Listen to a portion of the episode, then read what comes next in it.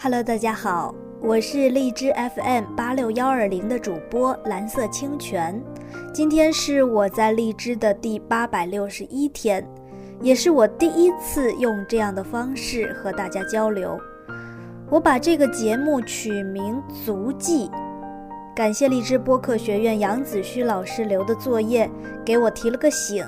在第八百六十一天这个特别的日子发布这个节目，回首两年多以来走过的历程，也和大家分享一下我在做每个节目时候的感受。二零一四年的时候，我在荔枝申请成为主播，当时最触动我的就是荔枝“人人都是播客”的口号。我是个地地道道的广播控，高中时候开始做校园广播站。研究生快毕业的时候，我一个人厚着脸皮到别的学校参加霸王面试，然后顺利的得到笔试机会，最终进入广播电台工作。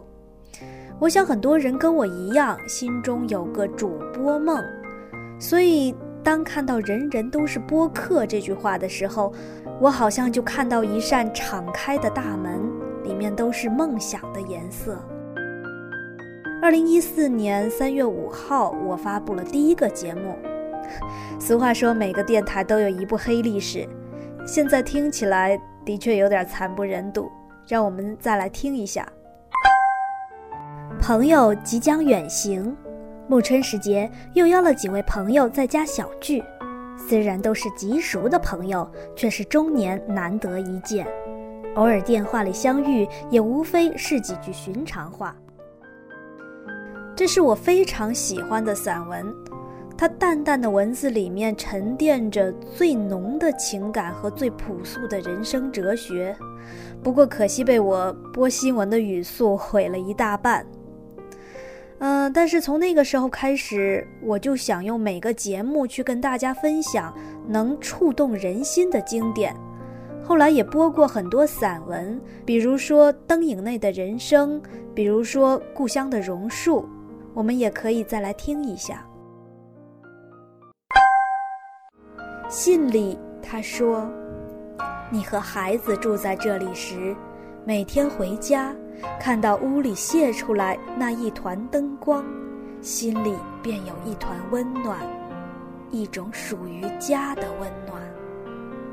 现在，人走了，屋子仍在，灯光仍在。”可是，那已不是家了。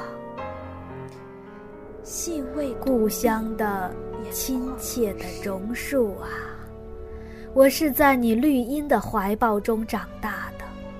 如果你有知觉，会知道我在遥远的异乡怀念你吗？如果你有思想，你会像慈母一样思念我这。漂泊天涯的游子吗？故乡的榕树啊！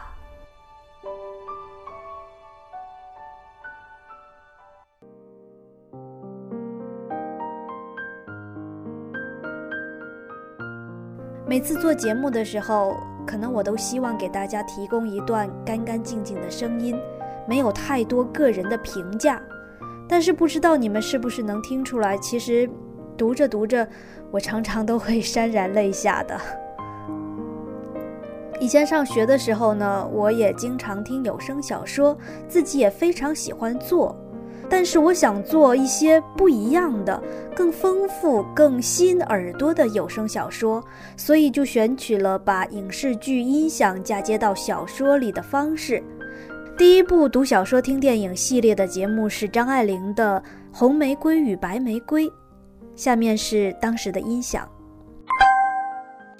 堆着一头的肥皂沫子，高高沏出云石塑像似的雪白的波泉。他双手托住了头发，向世宏道：“世宏啊，趁挑夫在啊，让他们把家具一样样都摆好了。要我们家大师傅帮忙，可是千难万难。”全得趁他们高兴。不用客气了，我们的行李啊也没几件，所以没有请挑夫。又是一段黑历史的感觉。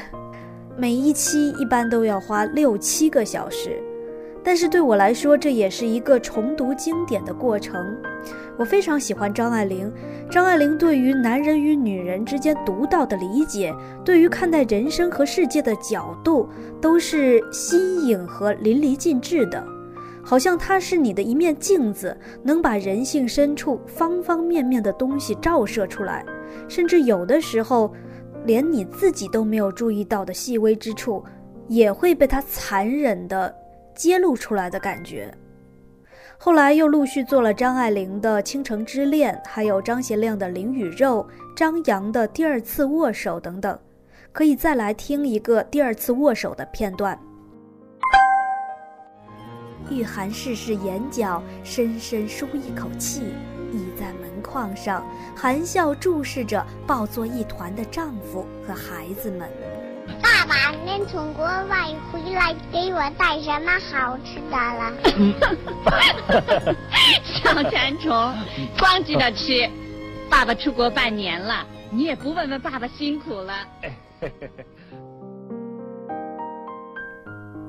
因为制作节目的时间成本很高，所以忙起来的时候经常会想放弃。但是每次一段时间不更新，就会有粉丝给我私信。有一位粉丝在听第二次握手之后告诉我说，他好几次都听哭了。还有的粉丝一连道谢，说这些小说寄托了他们太多的青春情感。每次看到这些，我都会想，虽然经典有时候很小众，但是哪怕有一位这样的粉丝，我也要坚持下去。到现在两年多的时间。庆幸的是，无论做什么节目，我都会坚持最初的想法，要把最能触动心灵的东西分享给大家，不随波逐流，认认真真的做好每一期节目。当然，也希望大家多多提出意见和建议，和我分享让你们感动的文字。也不知道你们喜欢什么样的我，也可以评论告诉我哦。